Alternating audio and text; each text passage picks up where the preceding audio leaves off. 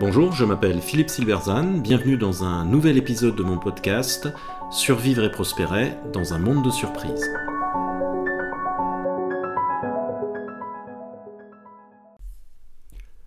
Entrepreneur, votre idée ne vaut rien ou presque.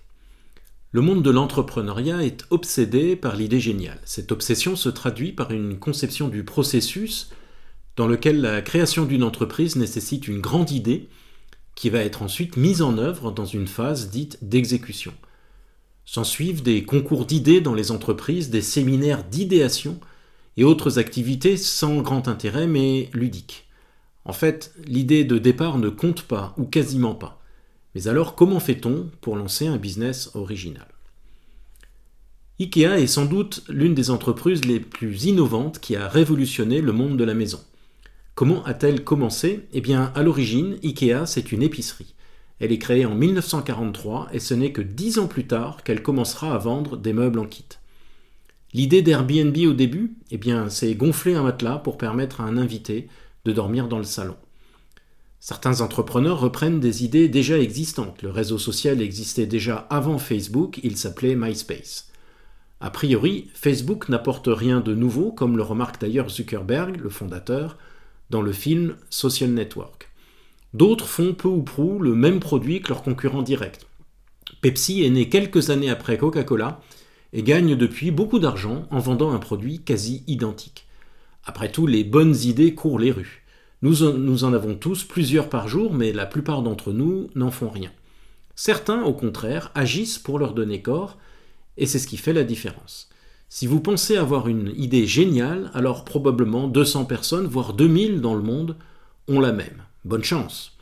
Le concours ne se gagne pas sur l'originalité de l'idée, mais alors sur quoi? Très souvent, j'entends comme réponse que ce qui compte, c'est l'exécution. On passe ainsi d'un extrême à l'autre, de l'idée est primordiale à l'idée ne compte pas. Mais la distinction entre idée et exécution ne traduit pas bien la dynamique du projet entrepreneurial. Elle suppose implicitement que l'idée ne changera pas. On a une première séquence où on produit l'idée, suivie d'une seconde où on va la mettre en œuvre. C'est une pensée très cartésienne, d'un côté l'idée, de l'autre la mise en œuvre. C'est parfois vrai dans les projets visionnaires. Elon Musk se réveille un jour avec l'idée d'envoyer des gens sur Mars. C'est une idée très banale, très ancienne, et il va consacrer les 40 années suivantes de sa vie à essayer de la réaliser.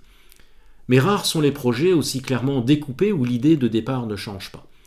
La réalité dynamique du projet entrepreneurial est plutôt caractérisée par une dialectique entre idée et exécution. C'est notamment le cas en incertitude. Pour mieux saisir la notion d'idée et la rendre moins stérile, il faut en changer la façon de voir. Une idée n'est pas une œuvre d'art figée au début de l'action entrepreneuriale et exposée dans une vitrine, une sorte d'étoile polaire située loin de nous, un plan décidé par un architecte puis réalisé par des artisans. Une idée, c'est de la matière première. C'est cette matière première que l'entrepreneur va travailler. Souvent, l'idée de départ est très basique, une épicerie pour Ikea. Parfois même, il n'y a pas d'idée du tout. Hewlett Packard et Sony, de très grandes réussites technologiques du XXe siècle, se sont créés sans aucune idée de départ, simplement parce que des amis voulaient faire quelque chose ensemble. C'est l'action qui, peu à peu, va faire émerger une idée ou un bout d'idée. L'idée est donc beaucoup plus le produit de l'action entrepreneuriale que son point de départ. Mais surtout, elle évolue avec le temps. L'idée d'IKEA ne naît pas en un jour, mais germe durant les dix ans qui s'écoulent depuis la création. Alors comment évolue-t-elle? L'effectuation, la logique d'action des entrepreneurs, suggère que le rôle des parties prenantes est primordial. Imaginons un entrepreneur qui a l'idée de développer par exemple un gadget bleu en plastique. Il a beaucoup travaillé l'idée et la trouve géniale.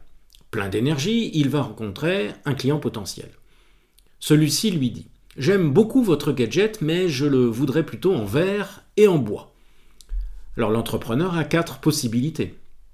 Il peut conclure que ce n'est pas le bon client pour son gadget et essayer d'en trouver un autre. C'est une démarche de segmentation. Il peut agir en visionnaire et essayer de convaincre le client que celui-ci se trompe et que c'est bien d'un gadget bleu en plastique dont il a besoin. Dans les deux cas, il refuse de changer son idée. Mais il peut aussi décider que comme le client est roi, il va modifier son produit et revenir voir celui-ci dès que possible, dans une démarche d'adaptation, avec un gadget vert en bois. Il accepte de changer son idée pour s'adapter à la demande du client. Enfin, dernière possibilité, l'entrepreneur peut s'asseoir avec le client potentiel et discuter avec lui de ce qu'ils pourraient faire ensemble. Peut-être qu'après cette discussion, ils décideront de faire ensemble un gadget rouge en métal. Ici, l'idée est co-créée. L'entrepreneur s'engage à la réaliser tandis que le client s'engage en retour, par exemple, à en acheter 10 d'avance ou à fournir gratuitement le métal nécessaire. Une fois cette idée réalisée, l'entrepreneur recommence la même démarche. Ici, l'idée est bien le produit du processus entrepreneurial. Pour reprendre les termes de l'effectuation, l'idée est comme un patchwork fait de différentes pièces de tissu, les apports de chaque partie prenante et ce patchwork est retravaillé chaque fois qu'une nouvelle partie prenante s'engage dans le projet. C'est ainsi que l'idée évolue au cours du temps. C'est ce qui fait qu'une idée relativement simple peut, itération après itération, devenir une grande idée. Mais avec cette approche, la grande idée ne sera pas juste une idée abstraite dans la tête de l'entrepreneur. Elle sera déjà un objet social ancré dans la réalité pour laquelle des parties prenantes se sont engagées. On voit à quel point l'action fait évoluer l'idée qui suscite l'action en retour. On est loin de la séparation cartésienne entre idée et exécution. C'est au contraire de l'action créative. À cette aune-là, qu'est-ce qu'une bonne idée? En fait, c'est une mauvaise question. Il n'y a pas de bonne idée dans l'absolu. Une idée est bonne quand on réussit à la faire accepter par les parties prenantes, soit de façon statique en quelque sorte, c'est-à-dire j'ai une idée et les autres l'adoptent, soit de façon plutôt dynamique, c'est-à-dire je co-construis mon idée au fur et à mesure des engagements de parties prenantes. Être seul dans sa chambre avec une idée qu'on pense géniale est peut-être satisfaisant, mais ne vous avance pas à grand-chose, même si elle est vraiment géniale. La problématique de l'entrepreneur n'est donc pas d'avoir une bonne idée puis une bonne stratégie pour l'exécuter. Encore moins de privilégier l'exécution parce qu'elle serait plus importante que l'idée. Les deux sont inséparables. L'idée est un objet social qui se développe par l'action de l'entrepreneur avec les parties prenantes. Elle s'ancre progressivement dans la réalité au travers de contrats, de produits, de services associés, d'employés, etc. Tout en évoluant. Si tout se passe bien, au bout d'un moment, l'idée n'évolue plus, elle s'est traduite en un modèle d'affaires réalisé. Alors, voyez votre idée comme une matière première, agissez pour lui donner corps, acceptez de la faire évoluer par des partenariats intelligents et surtout, agissez. Merci de votre attention, vous pouvez retrouver cette chronique et bien d'autres sur mon blog www.philippe-silberzan.com. À bientôt.